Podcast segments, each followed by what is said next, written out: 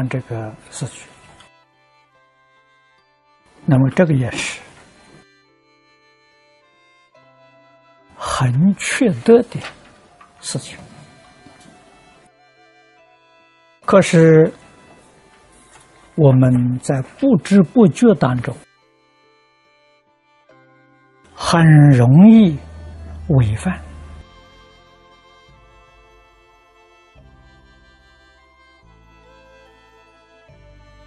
规模啊，就是今天讲的制度，讲的规矩。所谓是家有家规，国有国法。人是一个群居的动物，大家在一起生活。就一定要有规矩，没有规矩就乱了。团体越大，当然这规矩就多，也要严格。我们是团体当中的一份子，一定要知道自己的身份。破坏规矩的，就是现在所谓的特权阶级啊，自己以为自己有特权，可以不遵照规矩来办事，这个错了。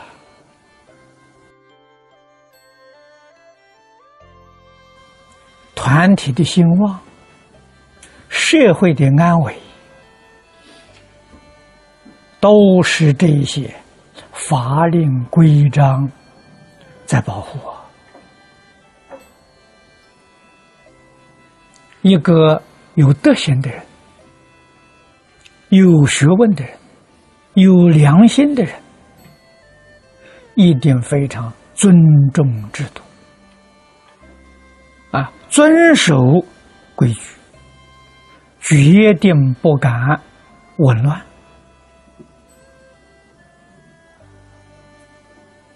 紊乱呢，不但你破坏这个团体，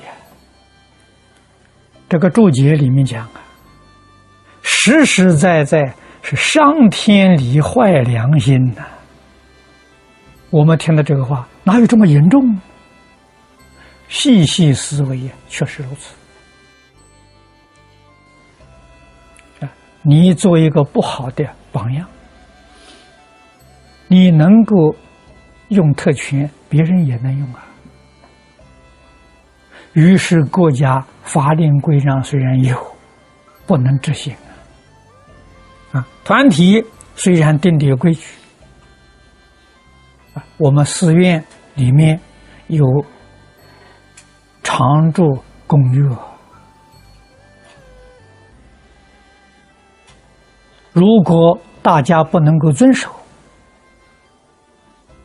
这个规矩、规约等于一张废纸，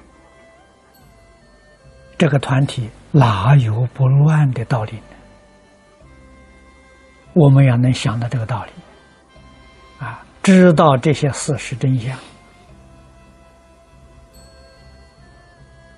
特别是佛门，我们遵守戒律。遵守规章，就是尊重佛法，就是尊重社会，尊重一切众生。礼与事都必须通达明了，决定不敢违约，岂敢破坏这些事。实在讲，古今中外都有啊，这是人类一种不正常的心理。这个心理从哪里生的呢？从骄慢生的，骄傲啊，我比别人强啊，别人不如我这个事情我可以做，别人不能做。别人要守规矩，我可以不守规矩啊。从骄慢心生的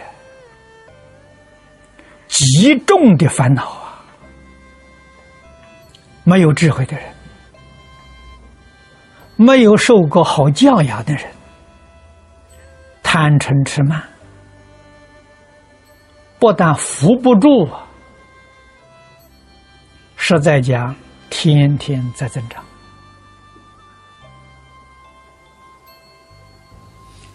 那么他也习以为常，不知道改过。纵然天天读圣贤书，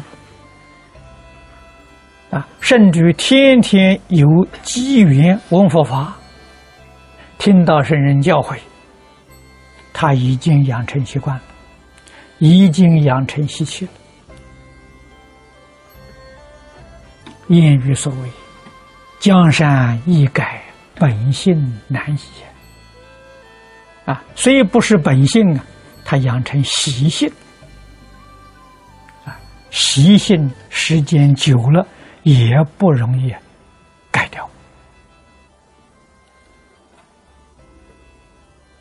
也因为这个事实，所以古人垂训啊，教学要从孩童教起。好教啊！啊，中国的圣人更是了不起。从胎教开始啊，母亲怀孕就开始教育他的小孩了。日常生活当中起心动念要纯正，情绪。要温和，举止要安详，影响胎儿。所以从胎教时啊，我们这一生还求得度啊，求了生死出三界，求生西方极乐世界，这个需求是个梦想。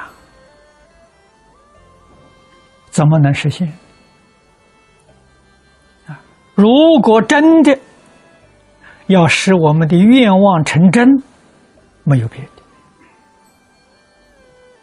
唯有啊，一教奉行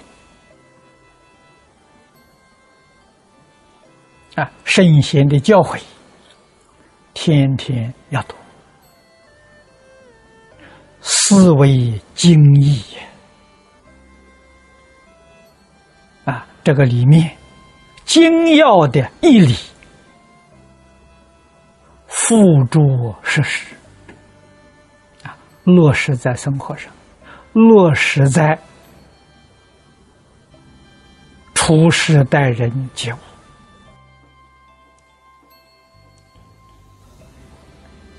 一定要守规矩，要成人之美。一定要爱惜器物啊！希望人人都能够享受到啊！长存此心，长修此心，我们前途是光明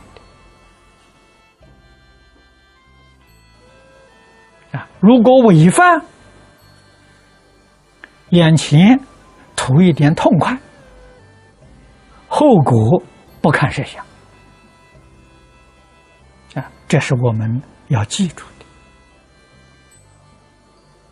的啊！要认真、好好的去学习。